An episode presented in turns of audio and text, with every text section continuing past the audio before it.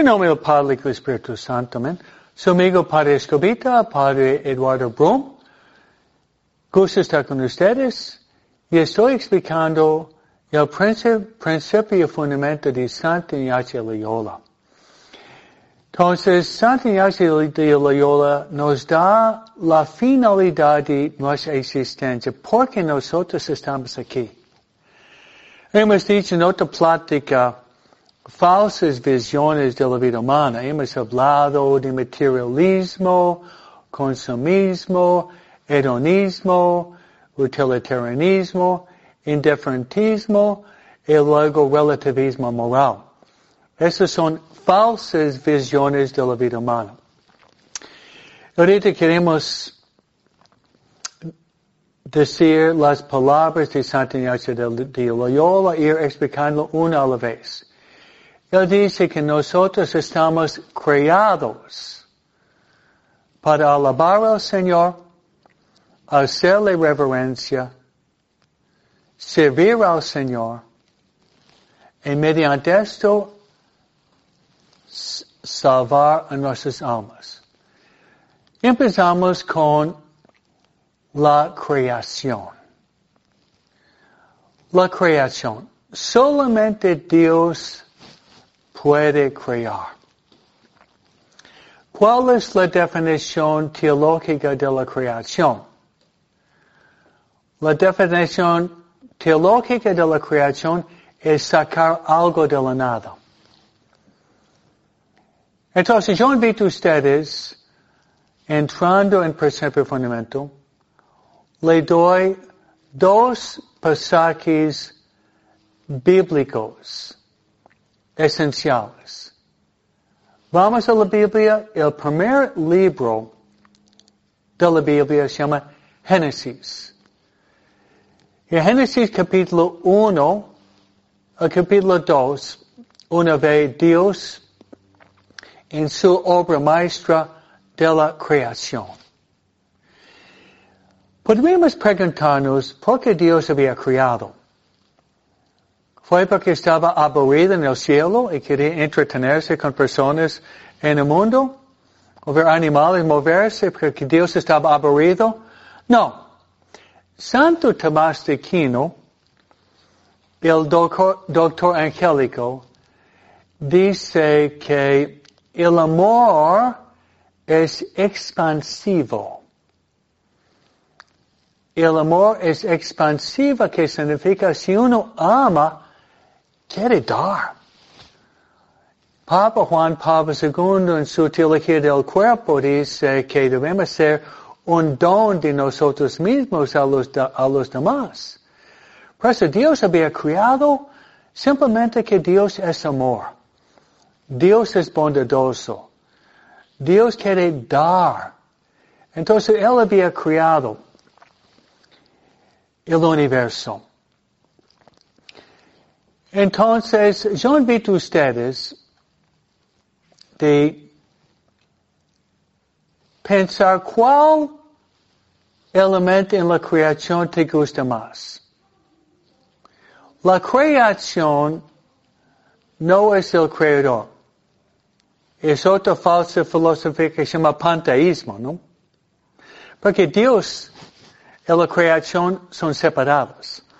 La creación depende de Dios y Dios no depende de la creación.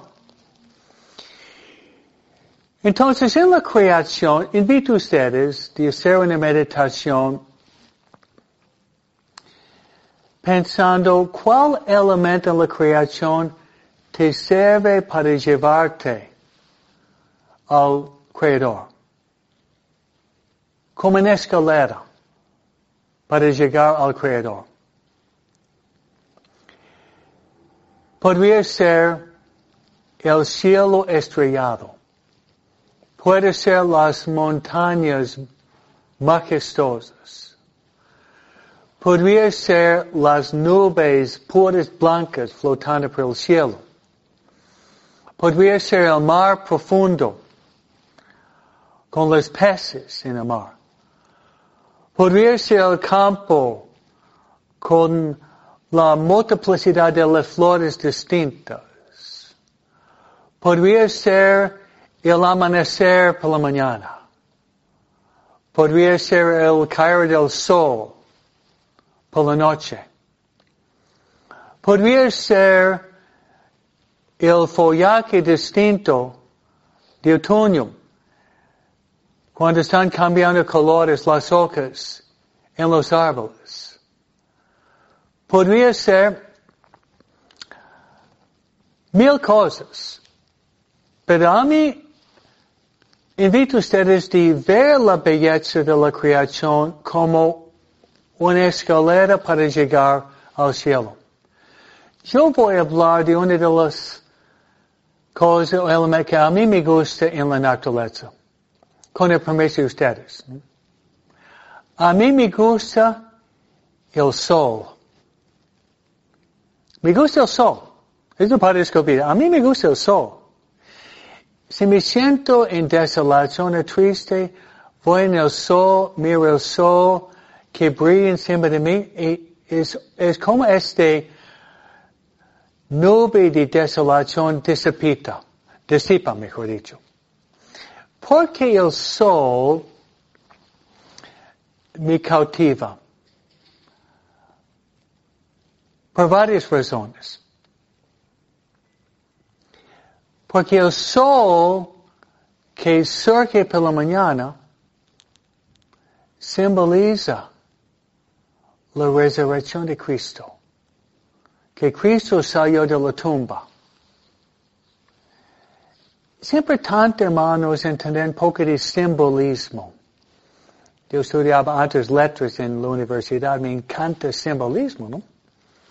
¿Qué es un símbolo? Es un hecho físico que tiene una realidad espiritual atrás. Entonces el sol que sale por la mañana simboliza Cristo, la luz del mundo que salió de la tumba. Entonces cada amanecer para mí simboliza un mini Pascua. Un mini Pascua. Un mini Navidad donde nace donde resucita Jesús, ¿no? El sol que está surgiendo me hace pensar como sacerdote en la misa cuando estoy elevando la hostia, ¿no? La hostia es Jesús, es su cuerpo, sangre, alma, divinidad. Y esta hostia es Cristo quien es la luz del mundo. El sol también, a mediodía, es un círculo. Me hace pensar cuando vamos en la iglesia y tiene el Santísimo expuesto con el, ostensorio, me hace pensar también en la realidad de Cristo sacramentado. Además, la luz del sol me hace pensar en la tercera persona de la Santísima Trinidad, el Espíritu Santo. Porque ustedes tal vez saben que el Sol es una estrella. Es una estrella de tamaño mediano. ¿Y cuáles son las dos características del sol en la física. Luz y calor. ¿Qué hace? ¿Qué hace el Espíritu Santo? Recuerden Pentecostés, el Espíritu Santo bajó sobre sus apóstoles en lenguas de fuego. ¿Y qué hace? El Espíritu Santo ilumina nuestro intelecto y calienta nuestro corazón. Por eso al mirar el sol podemos pensar al Espíritu Santo y pedir que tengamos nuestra propia experiencia de Pentecostés. Cada vez que estamos contemplando la luz del sol a mediodía. Entonces voy a dar un una interpretación paralela. ¿Cuál es la flor en la naturaleza que te gusta más? Me gusta dos. Uno me gusta la, la rosa, porque yo soy un padre mariano, oblate de la Virgen María. Yo había escrito ya dos libros sobre la Virgen María, ojalá más, ¿no? y a mí gusta, María es la rosa mística. Uno de los escritores más famosos en literatura italiana se llama Dante. Dante que había escrito la Divina Comedia. En la Divina Comedia, cuando Dante está pasando del infierno, del purgatorio, cuando él llega al, al paraíso, está subiendo con San Bernardo, cuando él llega al nivel casi más alto, él levanta sus ojos y está mirando la rosa mística. ¿En quién es la rosa mística? Es la Santísima Virgen María. Y más allá de la rosa mística se ve el Padre, el Hijo y el Espíritu Santo. Y María es la hija de Dios Padre, María es la Madre de Dios Hijo, y María también es la esposa mística del Espíritu Santo. Me gusta una flor más. Girasol. Es interesante, me gusta el idioma, porque en español es poético, en inglés es prosaica. porque en inglés se llama sunflower, ¿no? Me gusta más en español, ¿no?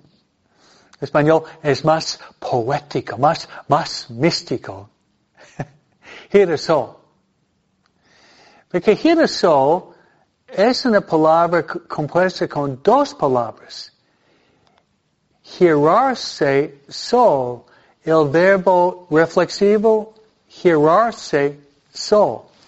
Entonces este flor se gira hacia el sol. Vamos a tratar de hacer una interpretación mística. Si este girasol no está expuesto al sol, muere. Se agacha y se muere. Pero si está expuesto al sol, crece, florece. Yo pienso, hermanos, que nosotros debemos ser un girasol humano. Debemos sentir una atracción casi magnética hacia Cristo, quien es la luz del mundo. Invito a ustedes contemplando sobre el hombre es creado de sentir mirando el sol una atracción irresistible hacia Cristo. La luz del mundo está presente en las manos del sacerdote, está en el tabernáculo, está también en el ostensorio cuando Jesús está expuesto. Por eso yo había compartido mi propia experiencia. Ahorita me gusta el sol y me gusta el girasol. La razón es que me hace pensar en el misterio pascual, Cristo resucitado, me hace pensar en el Espíritu Santo que transmite luz y fuego. Queremos que el Espíritu Santo ilumine nuestro intelecto y encender en nuestros corazones el fuego del amor y además queremos sentir una atracción casi magnética hacia Cristo quien es la luz del mundo en la misa, en el tabernáculo, en el ostensorio. Pues invito a ustedes de hacer una caminata. Caminar por la naturaleza y ver cuál es en la naturaleza lo que te hace pensar más en el Creador. Sin olvidar que la creación, la creación no es el Creador. La creación no es el Creador. La creación depende del Creador. Pero la creación es un reflejo hermoso de Dios el Creador. Espero que ustedes puedan subir sus mentes y corazones contemplando la obra maestra de Dios, el Creador, en su creación. Y yo le voy a dar una bendición especial con la reliquia de Santa Ignacia de Loyola. El Señor esté con vosotros. Os bendiga Dios Todopoderoso, el Padre, el Hijo, el Espíritu Santo. Amén.